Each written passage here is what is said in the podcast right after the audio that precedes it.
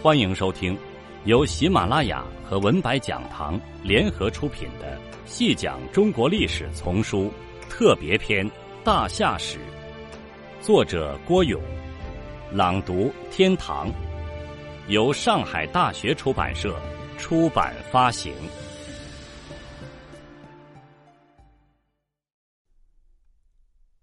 第七十三集，太康此时身在何处？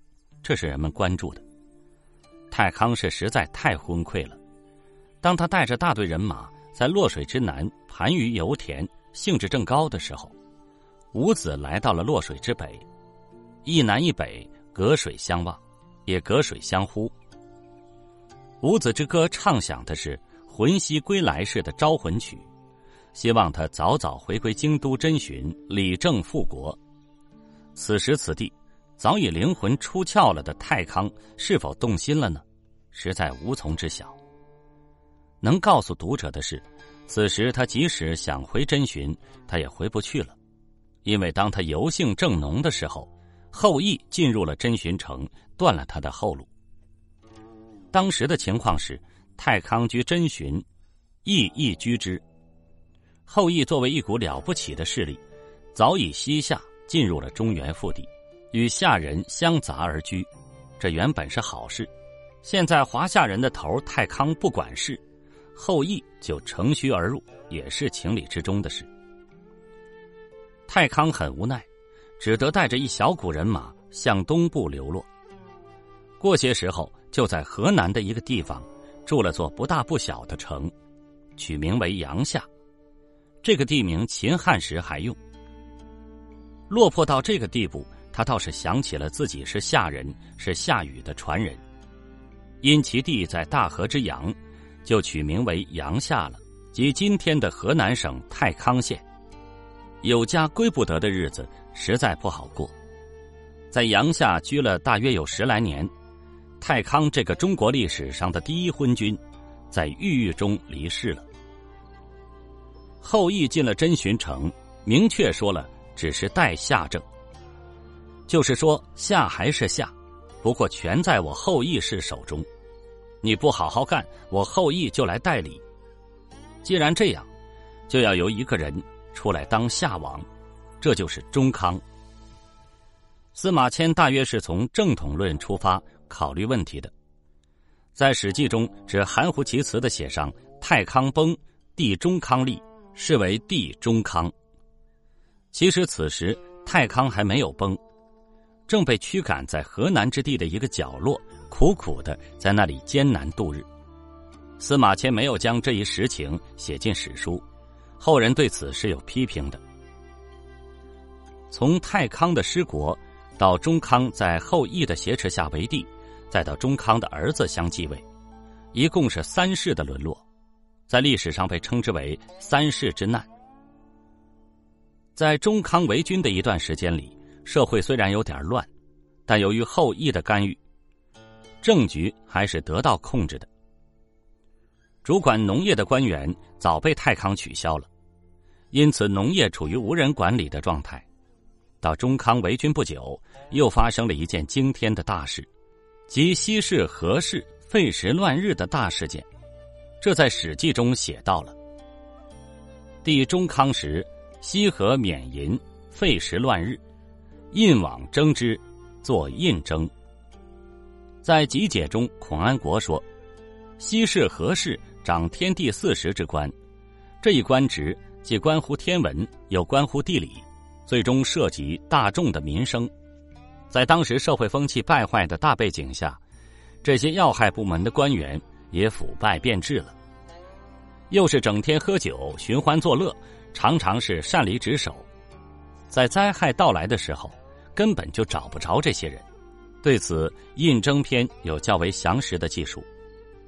为时西河颠覆厥德，审乱于酒，性官离次，触扰天际，侠气绝思，乃季秋月朔，臣服急于房，鼓奏鼓，瑟夫驰，数人走，西河失却闻之，昏迷于天下，以干先王这诛。这段话的意思是，此时的西氏和何氏已经完全丧失了本色，品德败坏，整日酗酒，追求物质财富，违背官责，还常常擅离职守。有事要找他们的时候，他们不知到哪儿去了。天道运行的秩序是最重要的，此时已完全被搞乱了。事件出现在这一年的夏历九月初一，天昏地暗，出现了日全食。同时还发生了地震、山体滑坡等现象，这时全国大乱，越官无目的的击鼓，那些田夫乱奔乱跑，民众在慌乱中互相践踏，死者不计其数。而主管天地四时的西氏与何氏正在寻欢作乐，当时一无所知，事后若无其事，一走了之。为了怕受到惩处，偷偷的跑回了自己的封国去了。民愤很大，都要求严惩西氏与何氏。这当然是夏王朝内部的一件大事。实际掌权的后羿，当然不能不加以干预。当时后羿的策略是，让下人来处置犯了大罪的下人，自己在背后支持其事。这时，掌握着六师的印侯站了出来，愿意出兵征服西氏与何氏，还人间一个公道。后羿认同了这一点。印侯写了一篇名为《印征》的檄文，檄文的一开头就写道：“为仲康赵魏四海，印侯命长六师，西河废绝职，九荒于决议，印后成王命往征。”意思是说，正当中康刚即帝位的时候，发生了立法混乱、天下不明而造成的人间大悲剧，这是西氏与何氏一手造成的。我印侯奉命掌管六军，出征西地与何地，一定要将其捉拿归案。征战似乎进行的很顺利，西河两地没有多少武装力量，大军到处，罪犯就束手就擒了。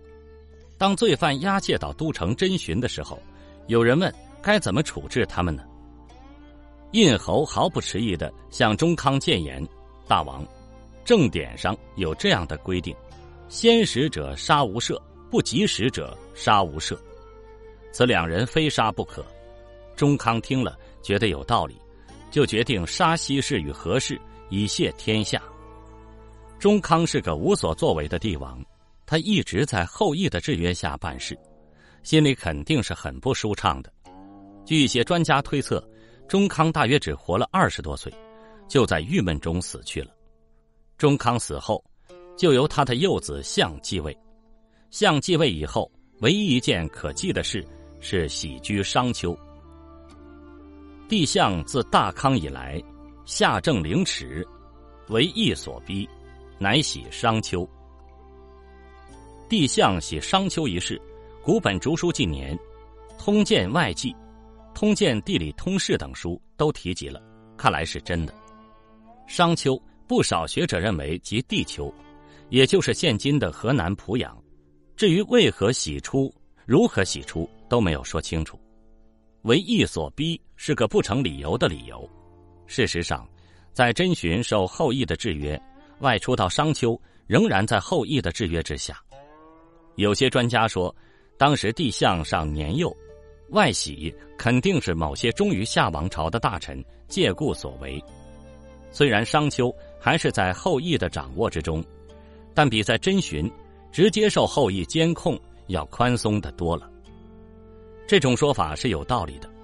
如果一直困守真寻，那么日后少康母亲后民氏的外逃是否能成功，也得打上一个问号了。那整部夏史也许得重写。这样看来，向喜商丘还是有价值的。向喜商丘以后。暗中渐次发展了一些亲夏的势力，相渐渐长大。此时的东夷势力已被一个叫韩卓的阴谋家夺得了实权，他对相的不放心程度越来越高，最后还是把外逃的相杀害了。相的被杀，标志着一个历史时期的终结。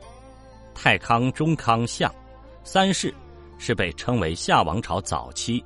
夏政凌迟的特殊历史阶段，跨越了这三世之难的几十年艰难岁月，也吸取了历史赠予的经验教训，夏王朝就真正走进了繁荣昌盛的鼎盛时期。